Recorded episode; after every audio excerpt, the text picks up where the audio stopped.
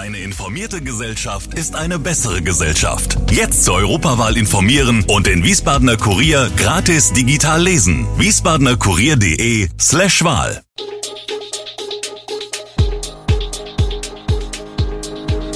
Gude, unser morgendliches News Update. Das Wichtigste aus Wiesbaden für Sie im Überblick. Guten Morgen aus Wiesbaden an diesem 28. März. Was passiert nun mit der Wiesbadener Milchkur? Außerdem, der bundesweite Warnstreik hat in Wiesbaden nicht zu einem Verkehrschaos geführt. Das und mehr gibt es heute für Sie im Podcast. Die Zukunft der früheren Wiesbadener Milchkur ist weiterhin offen. Das stark angejahte Gebäude, das früher auch als Café Wagner bekannt war, schlummert nun schon seit Jahren im Dornröschenschlaf. Dabei hatte der Intendant des Wiesbadener Staatstheaters, Uwe Erik Laufenberg, schon vor mehr als vier Jahren eine anstehende Sanierung angekündigt. Passiert ist seither nichts. Pläne gibt es aber weiterhin. So sollen laut dem hessischen Kunstministerium, dem Besitzer der Immobilie, in der Milchkur künftig ein Theatercafé entstehen, das zudem als vollwertige Theaterkantine und für Premierenfeiern genutzt werden könnte. Dem Staatstheater liege für ein Konzept eine erste, mit dem Landesamt für Denkmalpflege abgestimmte Machbarkeitsstudie vor.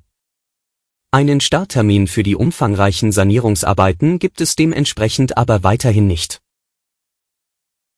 Die Stadt Wiesbaden plant im Rheingauviertel wieder einen Superblock.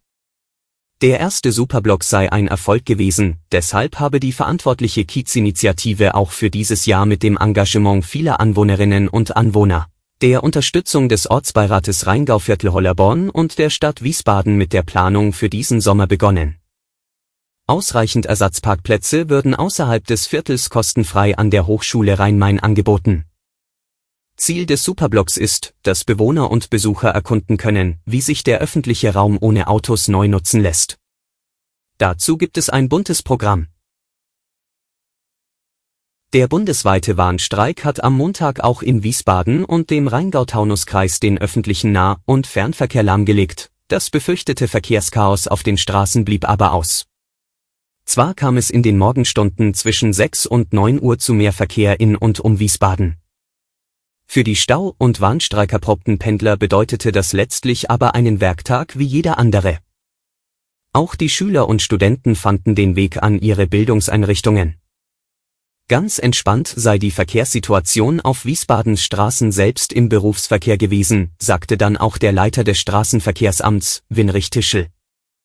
Mit dem groß angelegten bundesweiten Warnstreik wollen die Eisenbahn- und Verkehrsgewerkschaft EVG sowie Verdi ihren Forderungen nach mehr Geld für die Beschäftigten Nachdruck verleihen. Der Impfstoffstoffboom ist vorbei, das macht sich auch beim Mainzer Unternehmen BioNTech deutlich bemerkbar. Immer mehr Länder wollen aus noch bestehenden Lieferverträgen mit Impfstoffherstellern raus oder die Mengen zumindest deutlich reduzieren. BioNTech prognostiziert für das laufende Jahr einen Impfstoffumsatz von rund 5 Milliarden Euro. Damit sieht sich das Unternehmen mit einem massiven Umsatzbruch konfrontiert. Erzielte es doch 2022 einen Umsatz von 17,3 Milliarden Euro nach knapp 19 Milliarden im Vorjahr. Die Zielvorgabe für die Zukunft ist damit klar, BioNTech muss neue, ertragreiche Präparate auf den Markt bringen. Die angestrebte Transformation führt das Unternehmen zu seinem Ursprung, der Krebstherapie, zurück.